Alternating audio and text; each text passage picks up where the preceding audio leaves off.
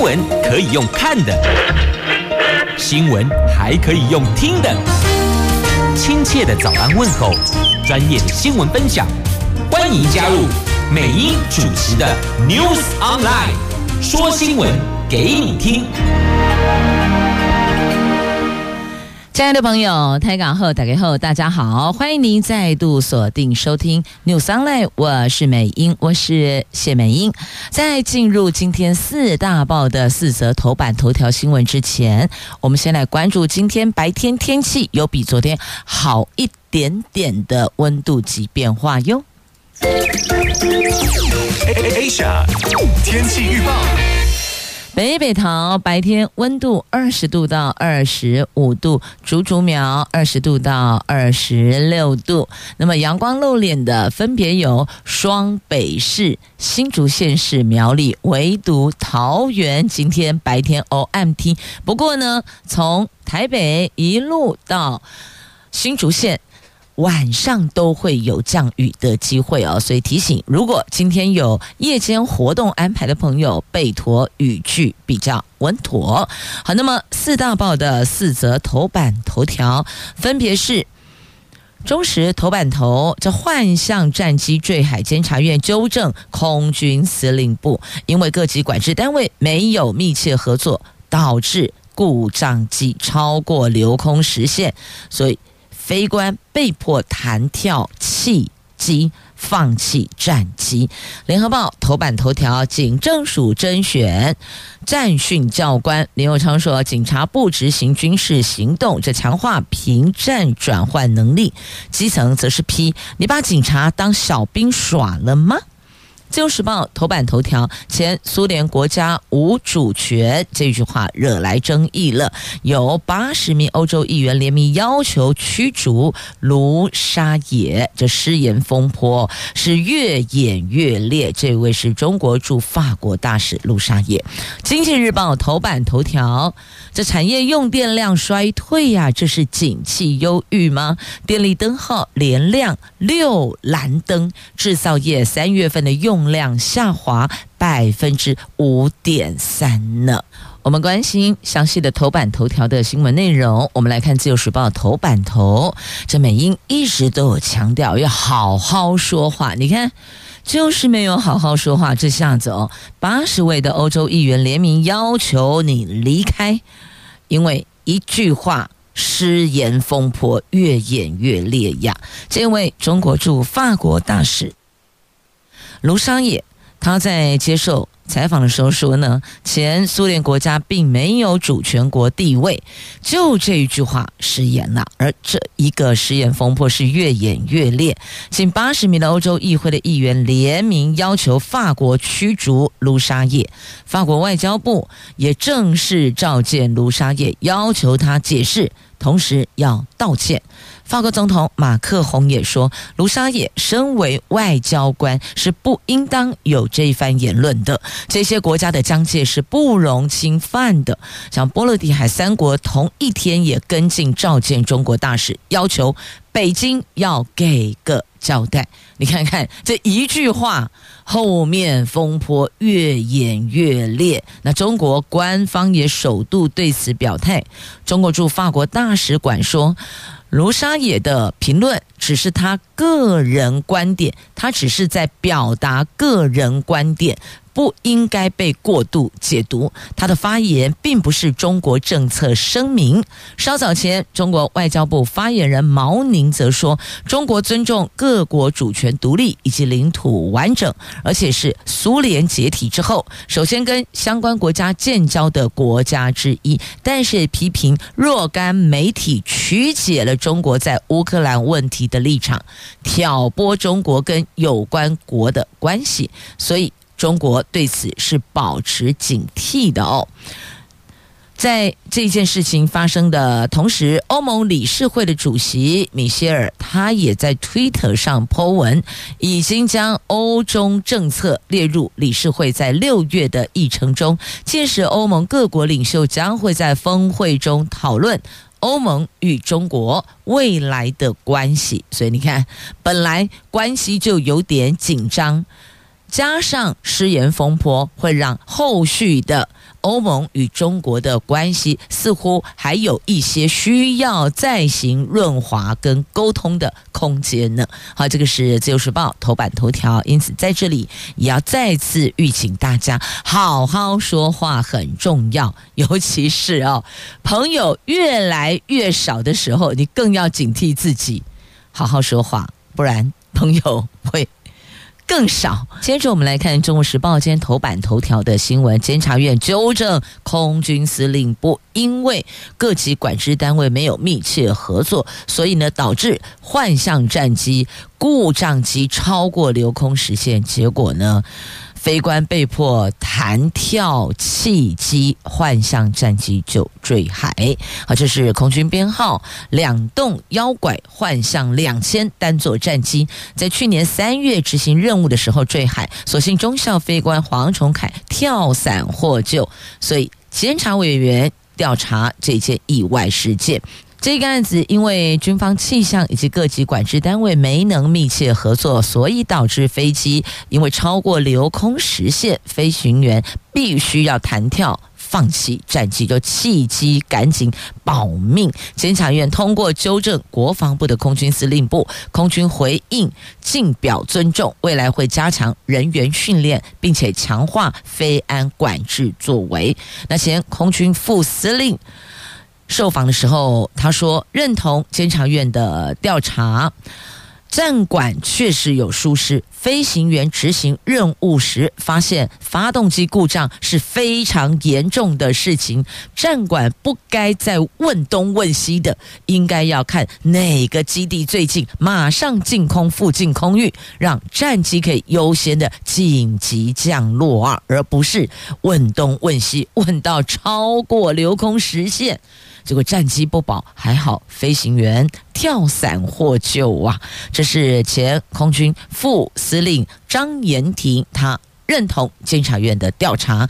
那战管有疏失，那请问后续呢？既然有疏失，确实问题在这，那未来加强训练、强化飞安，这是应当要的。但这个事情发生，难道不该追究责任吗？还好飞行官有及时跳伞获救，要不然还要赔一条人命进去。每一位飞官的养成，你知道国家要栽培多少的成本吗？而且战机留空时限，这个是本来就可以去避免的。那为什么这样子不应该发生的，还是发生了？所以代表很多事情它。都有需要再重新检视的空间跟强化的空间呐、啊，这好像现在刚才楼西黑雷朗宫楼西隆林起呀，对不对？螺丝都松掉了，那所以这个有疏失的这一块空军，难道不该给全国大众、全体国人一个交代吗？那再来，飞行员没有告知情况紧急，这个也要检讨。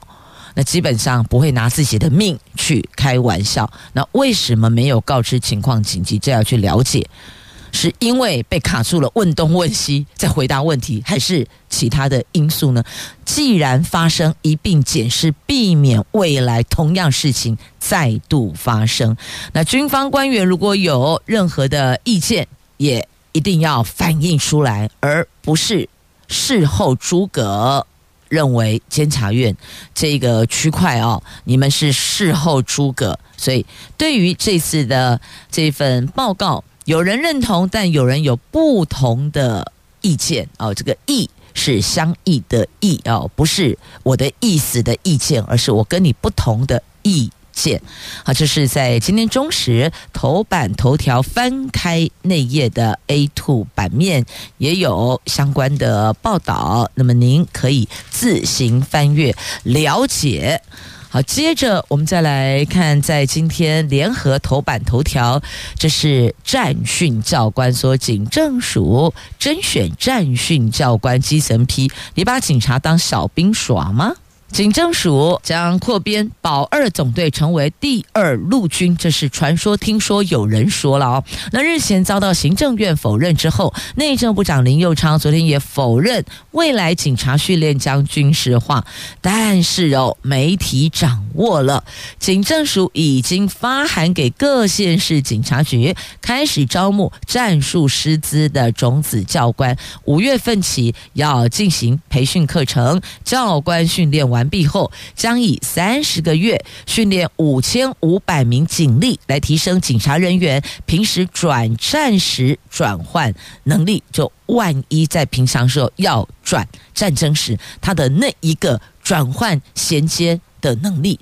那被问到警政署未来是不是比照海巡署第二海军的模式呢？共同承担平战转换，就平时哦，平时转战叫平战转换。那林佑昌昨天。回答：政府要防护关键基础设施，必须要加强相关的训练，但不等于警察要去从事军事工作，亦或者行动。警察绝对不会执行军事工作或行动。但那如果没有的话，为什么还要有这个转平时转战时的转换能力？就平常没有发生战争嘛，但平常时间要转。打仗的时候，战争时间它那个转换能力，那你如果没有，为什么要这样转呢？所以这一环也要解释清楚啊！这个教官课程城、镇战，还有丢手榴弹都来了哦。那立委说应该让警察退休金比照军人，所以会发现哦，其实每一环每一款大家都。蛮有话要讲的哦，有人就说：“你看，你譬如说检视我们的这个退休的待遇，但为什么不讲我们在在服务的这几十年的过程当中呢？我们被要求、被规范，那被禁止许多，然后退休的时候还要拿出来跟劳工朋友一并做比较。所以哦，这不管是这个军工教。”亦或者是劳工朋友，其实大家都有话要说。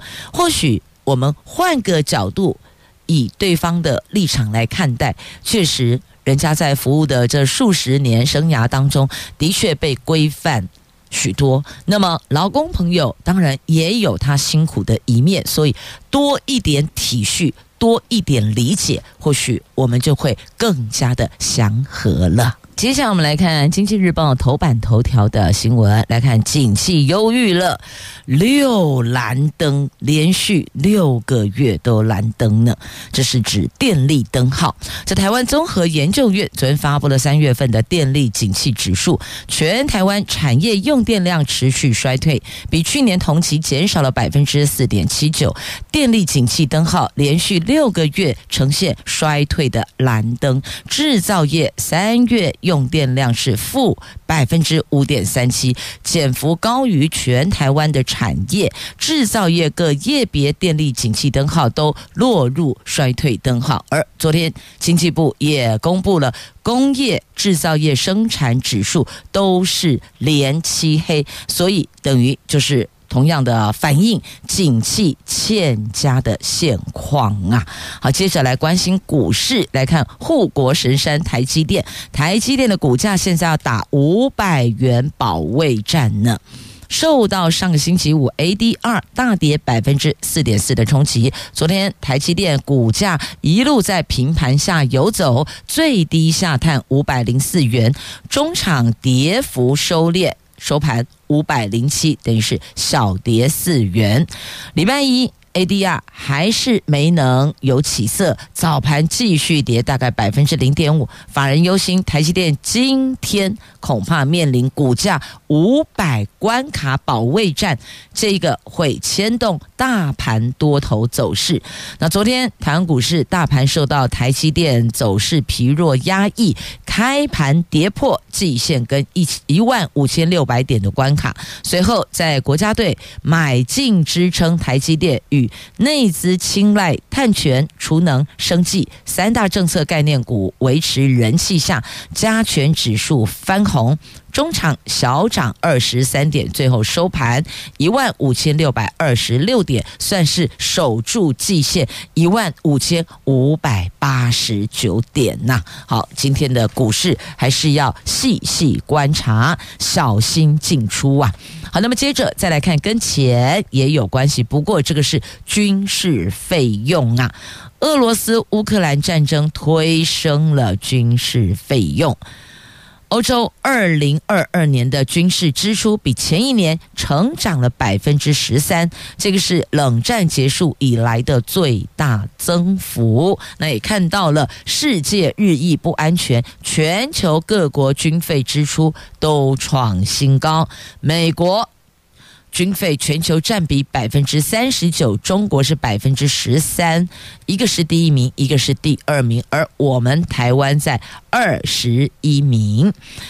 瑞典威权智库斯德哥尔摩国际和平研究所。所做的一份研究，他们说，受到俄罗斯全面入侵乌克兰的影响，欧洲二零二二年的军事支出比前一年成长百分之十三，是冷战结束以来最大增幅。全球的军费开支也创下历史新高，前三名是。第一名美国，第二名中国，第三名俄罗斯，台湾则是以一百二十五亿美元排名全球第二十一名。那这个都反映世界日益不安全的现象啊！如果各国的军费支出的占比都有比前一个年度还要增加的话，那就代表这一块有需求、有需要。为什么会有需要呢？就表示可能不太安全啦。好，不太安全的是不是还有这个粮食的问题呢？稻米的问题呢？我们来看《自由时报》头版版面的新闻：全球稻米今年恐怕严重短缺。农粮署说，台湾稻米库存够吃十个月了。受到极端气候影响，国际信评机构惠誉集团旗下的机构指出，今年全球稻米产量恐怕会出现二十年来最大短缺，米价将因此上涨。农粮署说，台湾稻米公粮还有六十四万吨，民间有三十五万吨的库存，所以呢，这六十四加三十五足够提供我国人十个月所需呀。所以，请。大概变丢，大概是这个意思哦。那么还有高频种植稻米，下个月就会陆续的收割了，因此呢，这个存量会再增加的。现况的存量就已经有达到安全库存量，所以呢，目前不会管制出口的哦。这是也要拉警报的全球的粮食，稻米。今年会严重短缺呢。好，那么接着再来看，这个是解编啦，是啊，该解编了。联合报头版下方，指挥中心降级解编，今天院长会。确定会拍板，那新冠将改类，三年多疫情总算收尾。王必胜向陈建仁报告规划，这走过疫情好快啊！你们觉得三年多的时间，好快就这么过去了哦。这新冠疫情趋缓，国内各项的防疫措施几乎是完全松绑。行政院长陈建仁今天下午一点五十五分会出席指挥中心的会议，听取相关规划报告。随后，指挥中心在四点会举行记者会进行说明。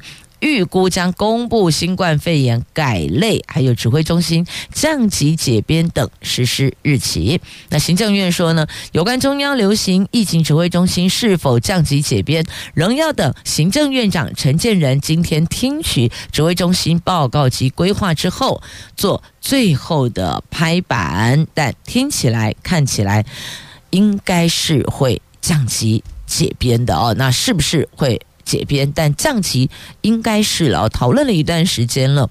那日本、美国预计在五月八号，一个是五月八号，日本、美国是五月十一号，要调降新冠肺炎的传染病的等级，还有解除紧急状态。指挥中心日前也公布，正着手规划盘整相关事宜。因为疫情持续三年多，后续工作繁多，如果定案就会公布了。那指挥中心的指挥官王必胜说呢，建议改类跟降级等新制上路时程没有改变，仍然是四月底。五月初，但是最终时程还是得等院长拍板定案。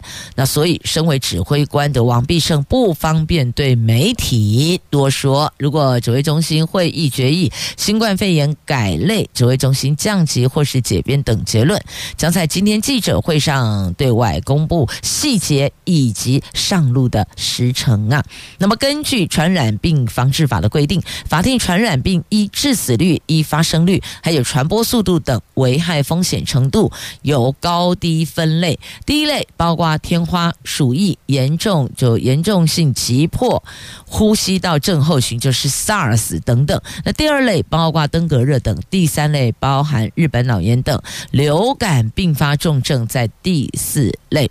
那第五类是有建立防治对策或是准备计划必须准备的新兴传染病，亦或者症候群。好，这个是在。在联合今天头版下方的新闻，所以即便现在疫情有趋于和缓，即便疫情要转类，呃，就是这新冠要改类别。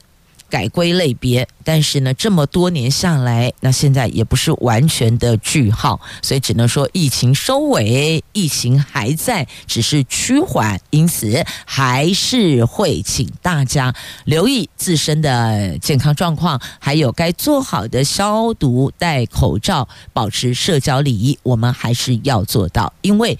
疫情有可能还是会再起的，所以唯有我们努力做好防护，才能把它赶出去呀。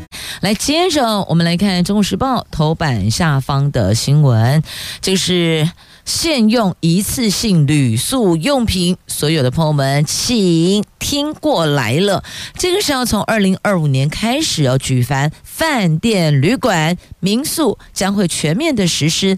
不主动提供消费者取用一次用铝塑用品，而这个一次用铝塑用品包括了洗发精、沐浴乳、牙膏、牙刷、梳子等等，这些民众通通都必须要自备。预估全台湾会有一万四千五百多家的铝塑业者受到影响。环保署预计今年七月一号前会预告草案，所以你有没有看到？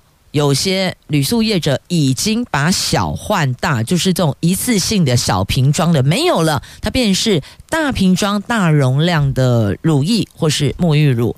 那么。或是洗发精，就直接按压，不会让您再带走，因为每一个小小的瓶瓶罐罐，那个都是塑胶制品，所以限制一次用小瓶，改用大容量大瓶装，这个部分就可以减少大概百分之三十的塑胶使用量。那至于另外六小品，就是牙刷、牙膏、梳子、浴帽、刮胡刀，还有刮胡泡等等，未来不会放在客房内，有需求有需要可以。提供，亦或者消费者要另行选购。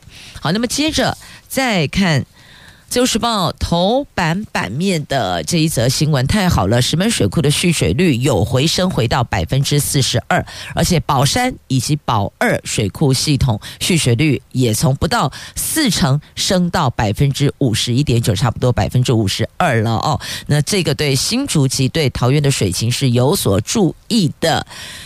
所以这几天的春雨算是有贡献的哦。好，那么再来，这个是特警攻坚起获了这个毒砖，就是它当中其实是藏有这个海洛因毒品的，叫做双狮地球牌毒砖呐。这永昌贩毒。藏身在月世界，还是被抓了出来。好，那么再来，在普里版的日月潭跨家了，农园造日月岛，隐喻台湾之心啊！这普里原来有日月潭吗？这是做出来的，但是哦，景致真的很美。您可以看一下这个空中鸟瞰超美的，也可以到现场，也可以去这里观光旅游一下，挺好，挺棒的。今天的智慧新都在桃园，我们邀请桃园市政府今经济发展局局长张成博士，我们要来关心的话题有近邻碳排，还有观光工厂的话题，以及二代接班，还有引领产业发展的科技趋势政策。我们先来欢迎张成局长好。美英好，听众朋友大家好。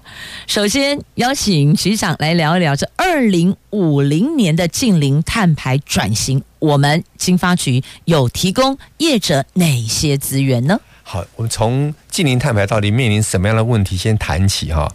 近零碳排按照我们现在国际间所归类的，好，像所谓 Scope One、Scope Two、Scope Three，我们中文叫范畴一、范畴二、范畴三。嗯、那范畴一讲的是属于什么呢？就是属于我在自己制造生产过程中中过程中产生碳排。嗯。范畴二讲的讲的很特别，讲的是我们在用电上所产生的间接碳排，用电。嗯。范畴三就是在供应链上，我在生产中供应链上所产生的间接碳排。嗯。好，那在这三个里面呢，我们从供应链先谈谈起哈。那用电的供应链，用电，那我们常常讲要用绿电，绿电，好，我们先把这个名字放在一边，就代表说，哎，这个很重要。如果用电用的少的话，我是不是就可以比较属于净零碳排的一份子了？就比较靠这边了。所以在我们这经发局的所提供里面，第一个第一项的所谓的辅导或者补助方向呢，就是说。节能减碳开始，这个名词我们常常听到，节能就减碳。嗯，那节能呢？如何节能呢？这中间就有几个很重要的美感了。比如说，我们生产线是否要重新调整？嗯，生产线上某些东西是不是应该换掉，换的比较新的，比较也许比较，也许现在比较昂贵，但是它将来可以产生效率更好的一些设备。嗯，好，所以这个是我们金华局会做的第一类的补助。嗯，就工厂绿色化辅导。对。在这个部分呢，其实我们也也顺便谈到第二，刚刚讲 Scope One 的范畴一的部分，范畴一的部分就是在我自主排碳的部分要也要减少。嗯那比较明显的一项呢，就是譬如说我们锅炉，啊，锅炉这个可是可是非常耗产产产生碳量是非常高的。从以前传传统的燃油燃气锅炉到。到现在可以卖呃，你看燃油锅炉或燃煤锅炉，到现在转换成燃燃气、燃天然气锅炉，这可以大量减碳，这我们也有补助，这是第二个部分的。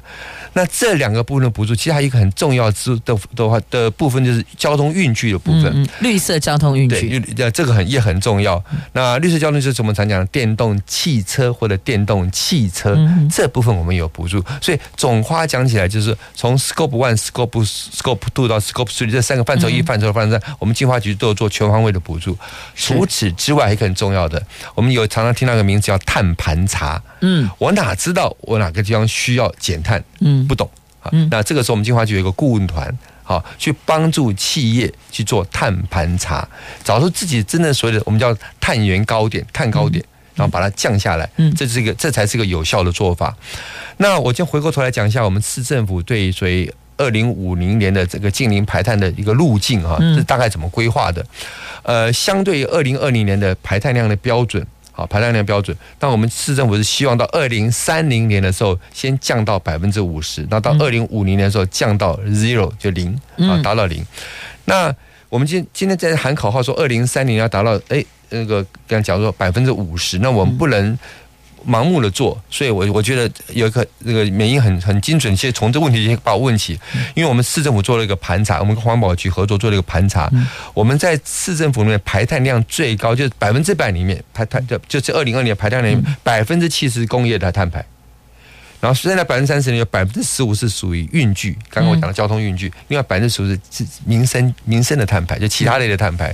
所以如果说我们台湾要去找到净零碳排这条路要成功的话，其实其实工业减碳是非常重要的。所以刚刚金发局讲的一二三类的补助，就是朝这个方向走。嗯，尤其我们桃园又是工业大城，对，我们好多工业区哦。对对对。那么我们的金发局哦，也有推广再生能源及储能。对。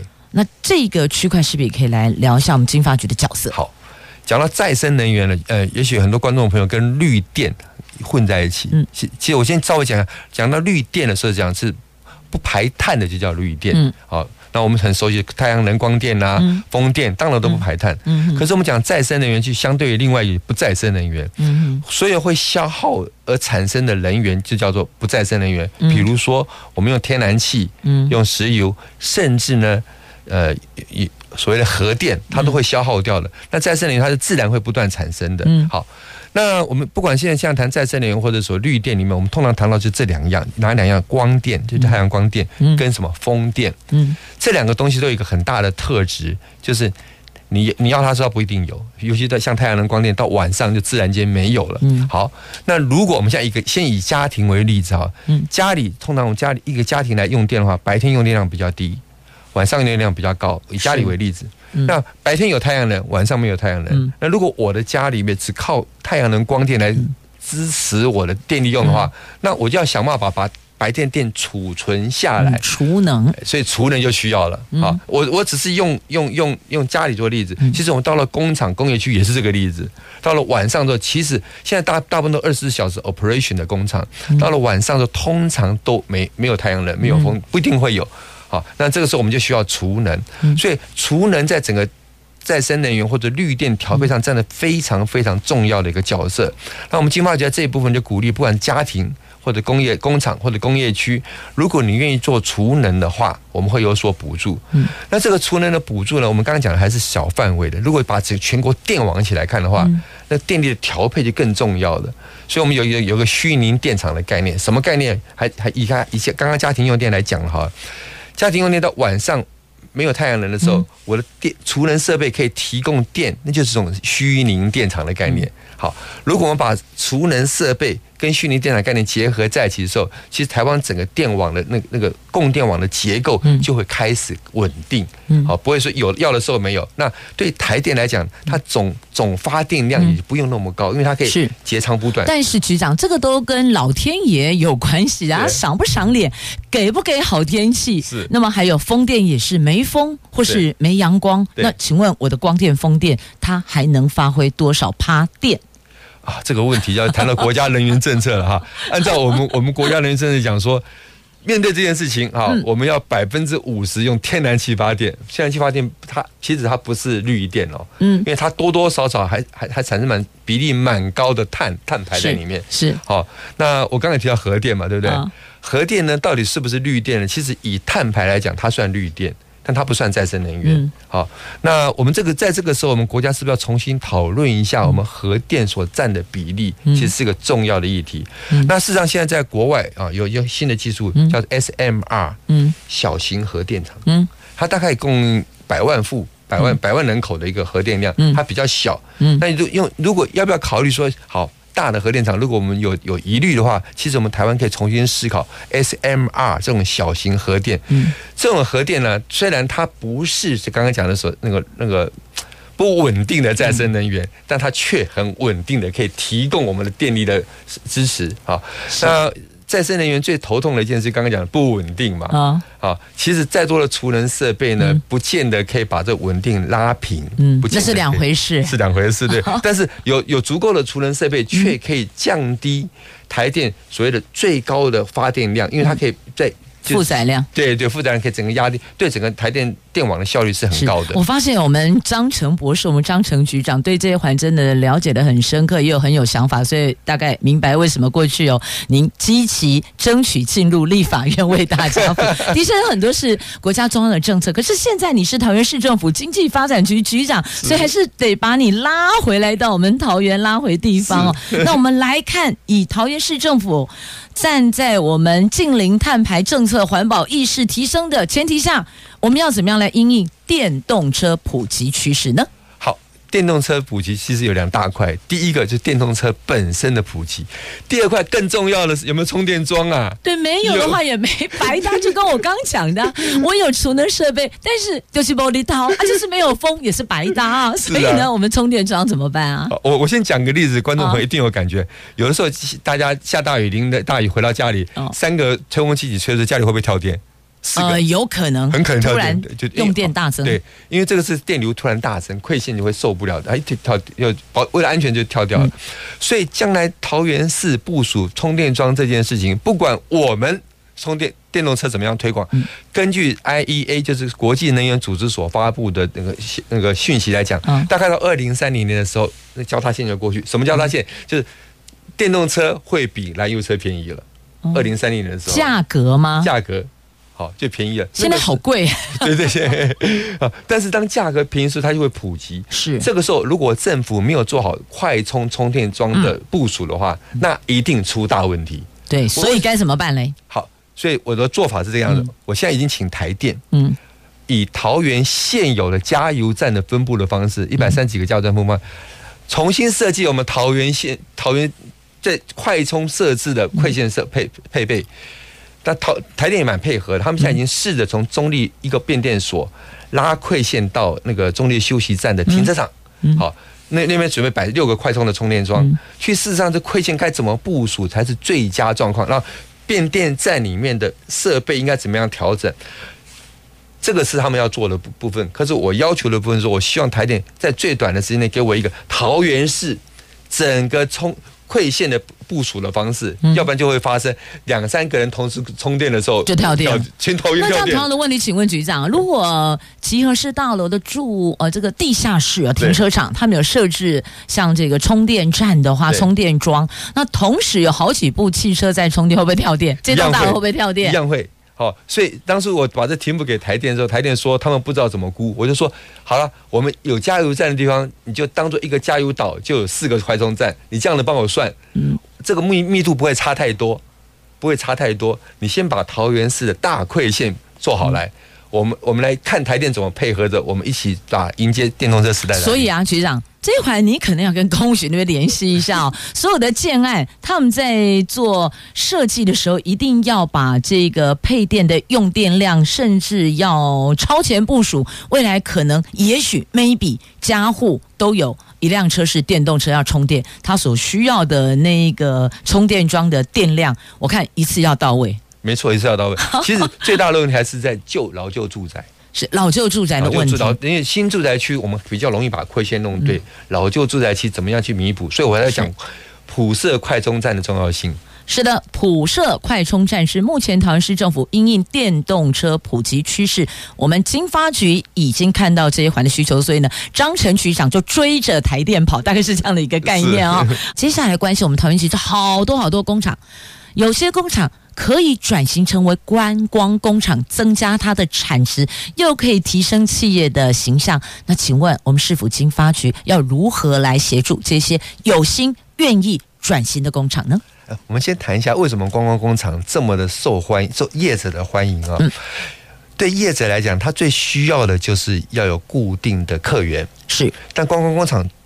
它最大的好处就是会增加它的客源的所谓的连着度。嗯，为什么呢？因为观光工厂最大的特质是什么叫观光？我可以到这个工厂里面去参观、体验到这个工厂的制成。是，那这一部分东西其实对很多客客人来讲，啊，譬如说我参加过、参观过酱油工厂，我就爱用那个酱油了，因为我对它有信任感。啊，这是观光工厂最。对一般来说，对厂商的，对业者来讲来讲最大的诱因。可是对消费者来讲，我也很我也长知识啦。嗯，好，那所以怎么样辅导一个光一个一般的工厂成为观光工厂？就是一般的工厂要先认知这件事情。你有没有办法让你的产生产，嗯，让你的消费者来体验？嗯，好，那这就是观光工厂的精华，可以直接接触。对，好，那还有一个概念叫产业文化馆。嗯，有因为有有些东西。有些它不是从生产的过程中让你体验，而是我的历史文化让你来体验，然后你就爱上我这个产品了。嗯，啊，这叫产业文化馆。我们台湾有二十三家观光工厂，有十家产业文化文化馆，都做得不错。好，那所以我们就想用以这个为基础呢，我们想鼓励更多的工厂，嗯，尤其桃园很多中小型工厂，对，你要不要试着朝这个方向做转型？嗯，因为有人会说，这样转型会不会占掉我的？空间，空间，嗯，对，其实不会，只要经过好适当的设计跟排排程，都很都很好的。